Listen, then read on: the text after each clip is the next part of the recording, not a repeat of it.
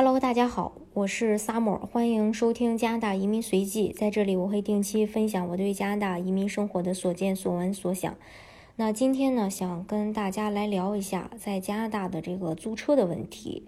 长期租赁的例子的方式在加拿大很常见。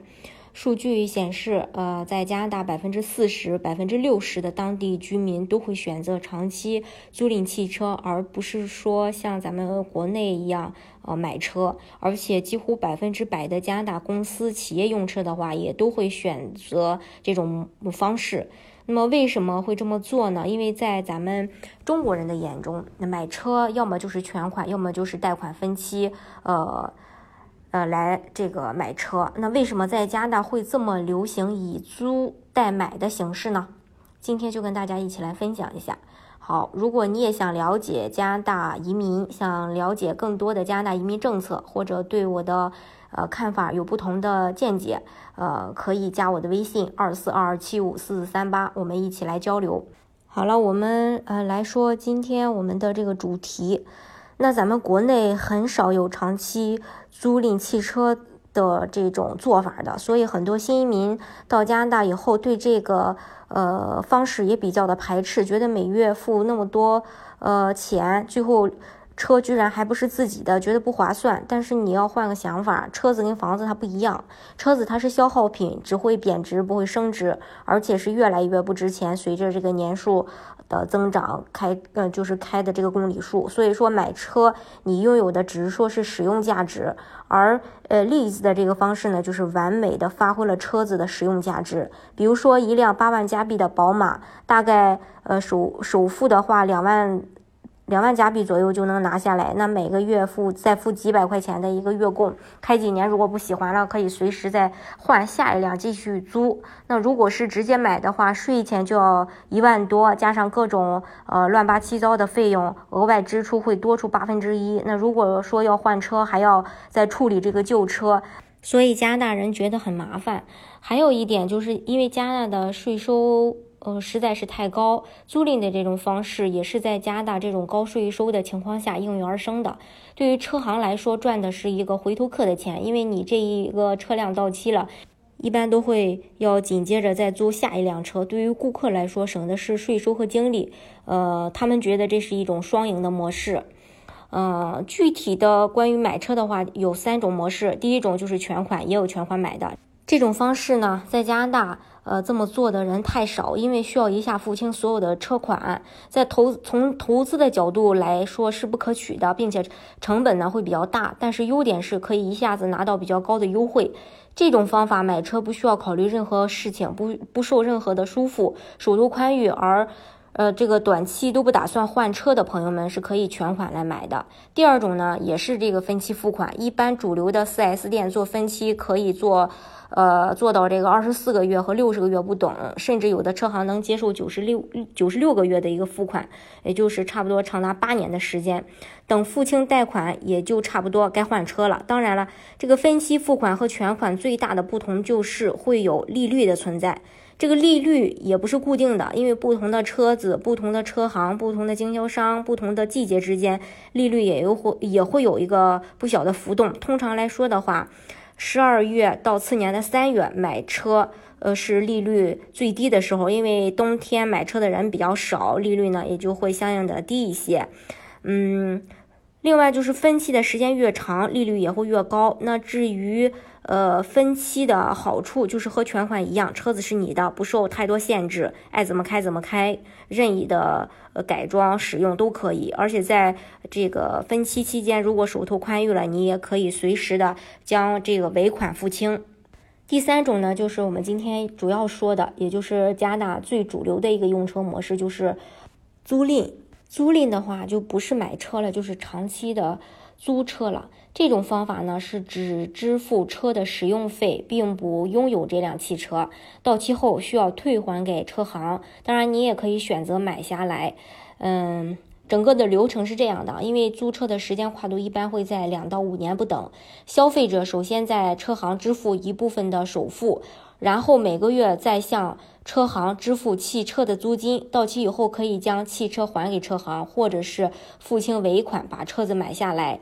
比如说啊，假设一万呃一辆车，呃卖价是五万加币，那你在车行把这个车租三年，嗯，商家呢会去推算这辆车三年之后的市值。假如说三年之后这辆车就值两万加币了，那这两万就是你的一个尾款的部分。那么你前期需要付的钱就是五万加币减去两万加币。呃，等于三万加币。那这三万加币是以首付加月供的形式去付款。如果说你的信用记录好，你有资格零首付，那么月供就是八百三十三加币。当然，这种情况是比较少见的。一般来说的话，五六万的车，呃，会。要一万加币左右的首付，那如果付了一万首付的话，每个月的月供就是五百五十五加币。在开车的期间，如果你不想要这辆车了，你还可以转租，直接将这辆车转租给其他人，也可以拿回一定的首付。之后呢，也不用给给月供了。等到三年之后，呃，这个呃租赁合同结束了，你就可以选择选择把车直接还给车行，再租下一辆车。这是大多人的一个选择。还有一种选择就是付全款，或者是继续做分期把这个车子买下来。当然，这种情况呢就比较少见了。听到这里，可能很多人会说，那这个租车跟贷款买车其实没有什么区别呀？其实你仔细去看的话，差别它还是有的。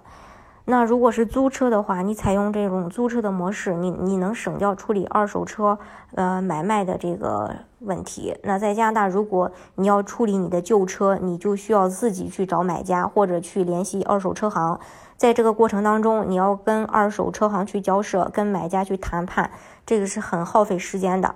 要是着急处理，还要被迫降降价转手，损失的可不是一点半点。但是如果你要是租车的话，那么到期后你把车子给车行就完事儿了。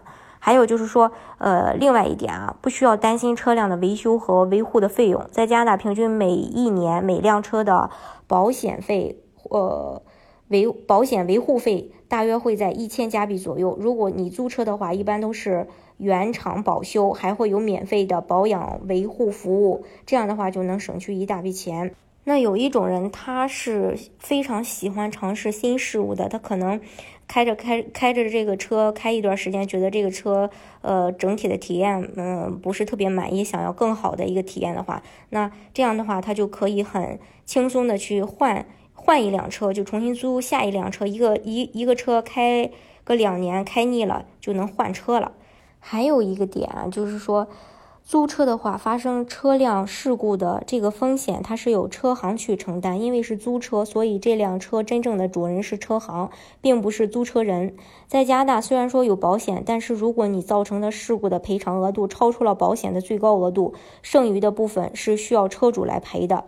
所以，这是租车的最大的一个好处，可以规避在交通事故当中产生的一个高额的赔偿的风险。但是呢，嗯，租车的话也有它的弊端，就是车子是不能够改装的，因为这个车是属于车行的，你只有使用权，没有改装的权利。除非说你打算在租期结束后把这个车子买下来，否否则的话，千万不要去改装呃你所租的车。对于一些汽车发烧友来讲的话，可能就不太友好。还有就是，它对里程数也是有规定的，一般一个月在两万公里以内。但是对于呃家庭来说，这个公里数完全够了。租车的手续其实呃也会相对复杂一些，并且会对你的信用额度有一定的要求。那有些刚到加拿大的新移民可能就没有办法直接去做呃租车，因为信用这个东西是需要时间去积累的。当然，如果是贷款买车，也会受到信用额度的影响。租车比其他的买车程序多了一个步骤，就是结束时要还车。还车的时候，如果车辆有损坏，需要先修好；但是如果轮胎磨损的话，是这个是没有关系的。